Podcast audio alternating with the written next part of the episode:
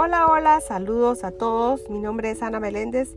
Bienvenidos una vez más a este mi espacio de podcast donde día a día te comparto un curso de milagros. Quiero darle gracias a Dios infinitas por esta inmensa bendición de poder compartir con todos ustedes día a día.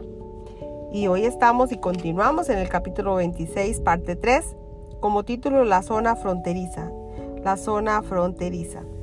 La lectura de hoy dice, la complejidad no forma parte de Dios. ¿Cómo podría formar parte de Él cuando solo conoce lo que es uno? Él solamente conoce una sola creación, una sola realidad, una sola verdad y un solo hijo. Nada puede estar en conflicto con lo que es uno solo. ¿Cómo iba a poder haber entonces complejidad en él entre que habría que elegir? Pues el conflicto es lo que da lugar a las alternativas. La verdad es simple, es una sola y no tiene opuestos. ¿Y cómo iba a poder presentarse la discordia ante su simple presencia y dar lugar a la complejidad allí donde únicamente existe la unicidad? La verdad no elige, pues no existen alternativas entre las que elegir. Solo si las hubiera podría ser la elección un paso necesario en el avance hacia la unicidad. En lo que es todo no hay cabida para nada más. Sin embargo, esta inmensidad se encuentra más allá del alcance de este plan de estudios. No es necesario, pues, que nos detengamos en algo que no puede ser captado de inmediato. Existe una zona fronteriza en el pensamiento que se encuentra entre este mundo y el cielo. No es un lugar y cuando llegas a ella te das cuenta de que está fuera de los confines del tiempo. Ahí es donde se lleva todo pensamiento, donde se reconcilian los valores conflictivos y donde todas las ilusiones se depositan ante la verdad y se juzgan como falsas. Esta zona fronteriza está justo más allá de las puertas del cielo, ahí donde o ahí todo pensamiento se vuelve puro y totalmente simple. Ahí se niega el pecado y en su lugar se recibe todo lo que simplemente es. Este es el final de la jornada. No hemos referido a este lugar como el mundo real. Sin embargo, hay una contradicción en esto, en el sentido de que las palabras implican la idea de una realidad limitada, una verdad parcial, un segmento del universo hecho realidad. Esto se debe a que el conocimiento no ataca a la percepción. Ambos se llevan sencillamente el uno ante el otro y solo uno de ellos continúa más allá de las puertas donde se encuentra la unicidad. La salvación es una zona fronteriza donde los conceptos de lugar y tiempo, así como el de elegir, tienen aún significado, si bien se puede ver que son temporales, que están fuera de lugar y que toda elección ya se ha llevado a cabo.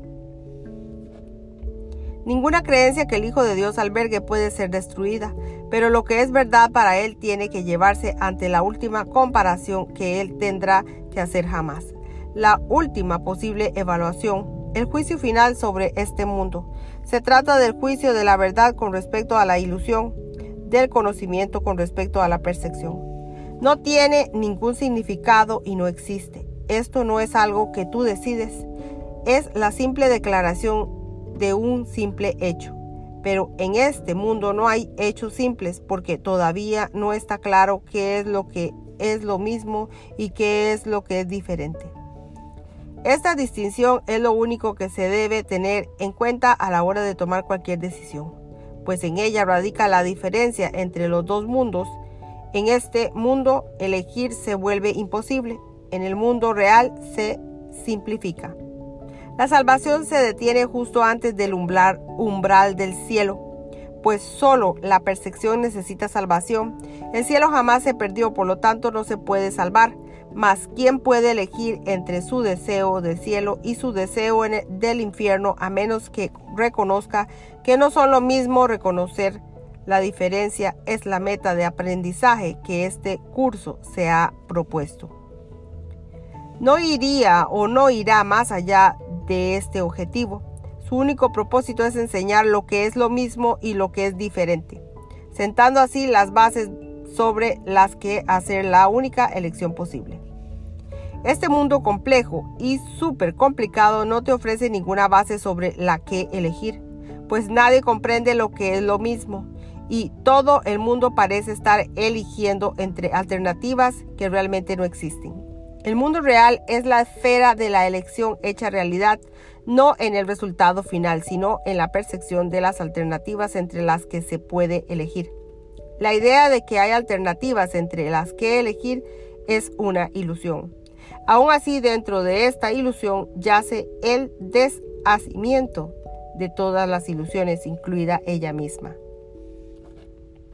¿No se parece esto a tu función especial en la que la separación se subsana al pasar de lo que antes era el propósito de ser especial a lo que ahora es el de estar unido? Todas las ilusiones son una, y en el reconocimiento de este hecho radica el que puedas abandonar todo intento de elegir entre ellas y hacerlas diferentes. Qué fácil es elegir entre dos cosas que obviamente son distintas. En esto no hay conflicto. Abandonar una ilusión que se reconoce como tal no puede ser un sacrificio. Cuando se desposee de realidad a aquello que nunca fue verdad, ¿cómo iba a ser difícil renunciar a ello y elegir lo que por ende no puede sino ser real?